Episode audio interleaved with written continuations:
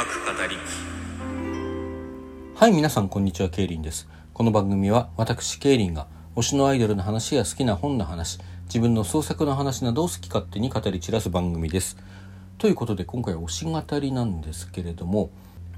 この1回前に上がっているはずの配信をですね、聞いていただいた方はお分かりかと思いますけれども、今回もそれに続いてちょっと推し語りは推し語りでも悲しいというか寂しい話でございます。まあ、とはいえ特にね前の収録と関係があるわけではございませんのでこの収録から聞いたよという方も安心して先を聞いていただければと思います。で今回はですねレオ・ワンダーの話なんですよね。まあ、昨日上げたライブレポートの方でもちらっとだけねレオ・ワンダーについては他にも話したいことがあるんですけれどもそれについては別の収録に譲りますっていうような話をしてるんですがその話でございます。そのライブ先週の木曜日2023年6月29日のライブですね。この翌日6月30日にレオ・ワンダーの公式ツイッターの方から大切なお知らせがありましてですね。まあドルオタやってる方ならお分かりかと思うんですけど大切なお知らせっていうのを見るとドキッとするんですよね。まあ私自身かつてねあゆみくりかまきのあの解散を知ったのも大切なお知らせでしたしね。まああの見てみたらそんな悪い話じゃなかったなんてこともたまにはあるんですけれどもまあ今回に関してはやはりかっていう形でレオ・ワンダーというのは現在ねねさんとリンさんの2人で活動しているんですけれどもそのうちリンさんがですね今年の9月24日レオ・ワンダー3周年記念ライブをもって全ての芸能活動を終了いたしますと。そういうお知らせでした。そしてそれに伴いレオ・ワンダーも活動休止に入りますと。まあこれ私のねその気持ちというのはなかなか一言では言えないところがありましてまあどっから話していいかよく分かんないんですけど、まあ、僕はレオ・ワンダーにたどり着いたのはそもそもはそのうちやるねというシンガーの存在を知ってこの方今どういう活動をしてるのかなとこう探した時にレオ・ワンダーのネネとしても歌っていますということを知ったのが初めなんですよね。まあ、でその時点ではまだ活動を開始してなかったんだけれども後に初披露ライブを収録収録じゃないやあの配信でね配信で見たのをきっかけにですね現場にも通うようになりまああまり行けなかった時期なんかもあったりねそんなにこう全通には程遠いというかあまり勤勉に通った方ではないんじゃないかなと思うんですけれどもまあそれでも3年間ずっとやっぱり追っかけていた見続けていたグループなんですよ。まあ、きっかけから言ってもね、まあ、気持ち的にも自分はねねさん推しだっていう自認はしていて、まあ、そのねねさんはねレオ・ワンダーのねねとしての活動はこれでおそらくおしまいになるわけですけれどもでもソロシンガーねねのねとしては今後も活動を続けてくれるでしょうからまあある意味推しメン残るっていうねそういいじゃないっていうふうに思う方もいらっしゃるかもしれないやってたけどねそんなやっぱり単純なものではなくてまあ一つにはその推しメンのことをとってみてもねソロ活動っていうのとネネワンダーというかレオワンダーのネネとしての活動っていうのはやっぱりちょっと違うんですよね。最近ではソロでレオワンダーの曲をカバーするようなライブもあったりしますけどもまあそれで境目っていうものがね一時期よりはちょっと薄れてきてるような感じはなくもないんだけれどもそれでもやっぱり全く同じかって言ったらやっぱり違うですよ。何が違うかっていうとこうまあそのスタンスみたいなものとかねあとはやっぱり誰かと一緒に歌っているとか、うん、そういうところも違いますよね。レオ・ワンダーのステージでねねさん見てるとやっぱりこうすごくアイドルやろうっていうことを意識してるのかなって思わされることも少なくないですしねそしてそしてですねまたねねさんのことだけじゃなくてりんさんご自身のこともねまあ推し面ではないとはいえじゃあどうでもいいのかって言ったらそんなわけないじゃないですか。まあ、やっぱり好きは好きですよね。リンさんもね取締員としてソロ活動もされていてつい先頃も新しい曲のですねレコーディングをして先に YouTube で公開したのかなそれから今サブスクでも聴くことができますけどもまあそんな活動もされていてねまあライブ活動はね主にこう地元北陸でやっていたのでまあ、ちょっと遠征はできなくてね行くことはできなかったんですけれどもまあでもそうやってリリースされた曲は結構聴いてたりするわけです。そしてまあそれぞれのね一人一人のことについてもそうだしまああとはレオ・ワンダーっていうものその2人でのチームとしてやっぱり好きだったっていう部分があってですね。まあ昨年までは3人だったわけでねアンさんという方がいらして、まあ、その方昨年の9月に2周年ライブでもって脱退という形になったんですけれども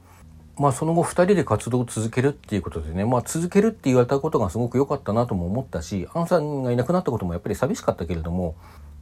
それでもこの2人でどういうサウンドができるかなっていうのをすごくドキドキして待っていた。で、待ち時間が思ったよりも長くなって今年の春頃ですかね、2人体制での初披露ライブがあって、まあその当初からこの2人の、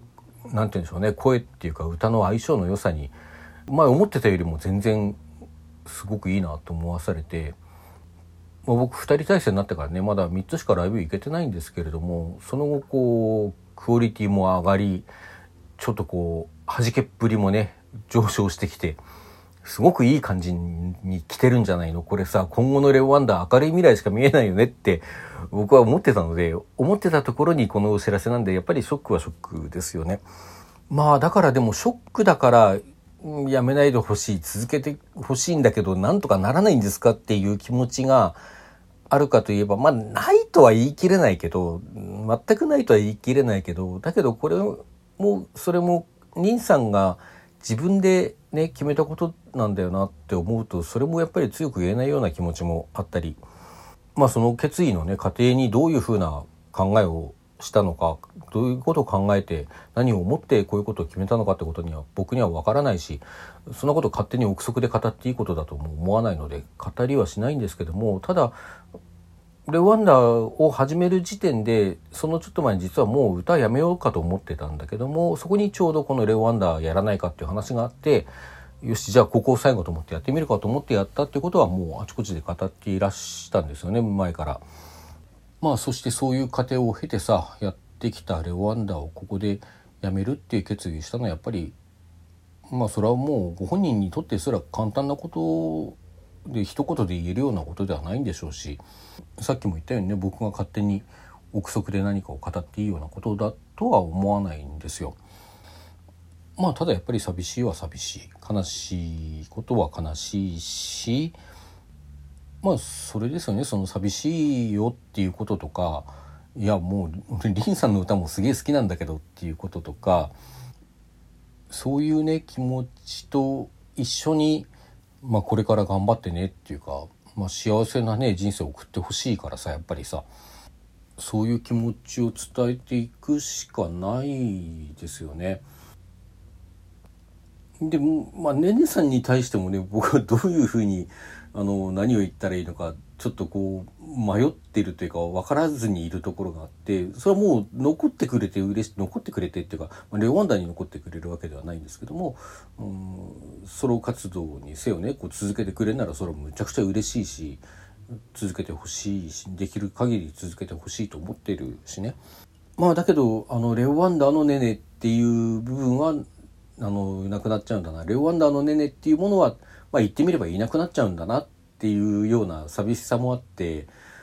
なんかその寂しさとこうだけどいてくれるんだよねっていう気持ちとその2つのせめぎ合ったさ感情をどういうふうにどういう言葉にしたらいいのか僕は未だによく分からずにいますよね。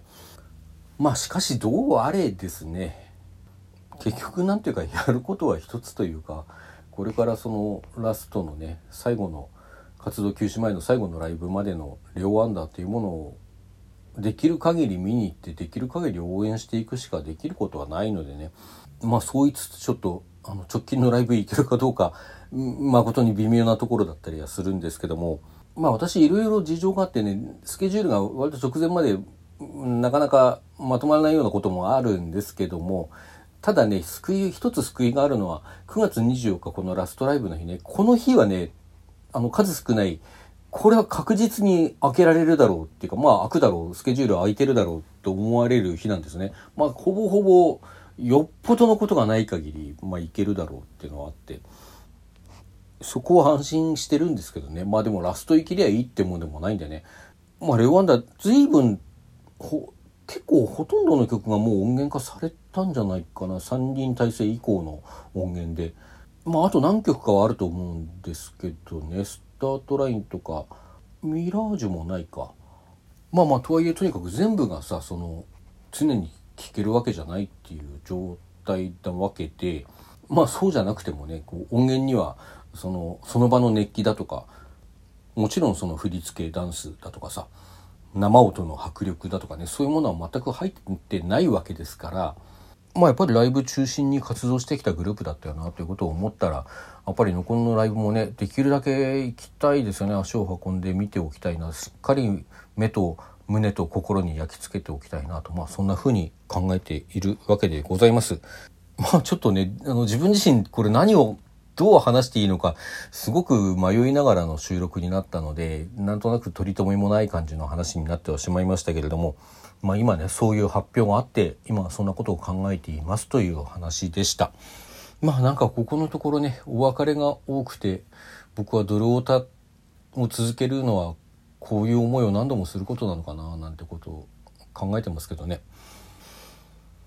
まあ言い出すとキリがないのでこの辺にしておきましょう。それでは皆さんさようなら。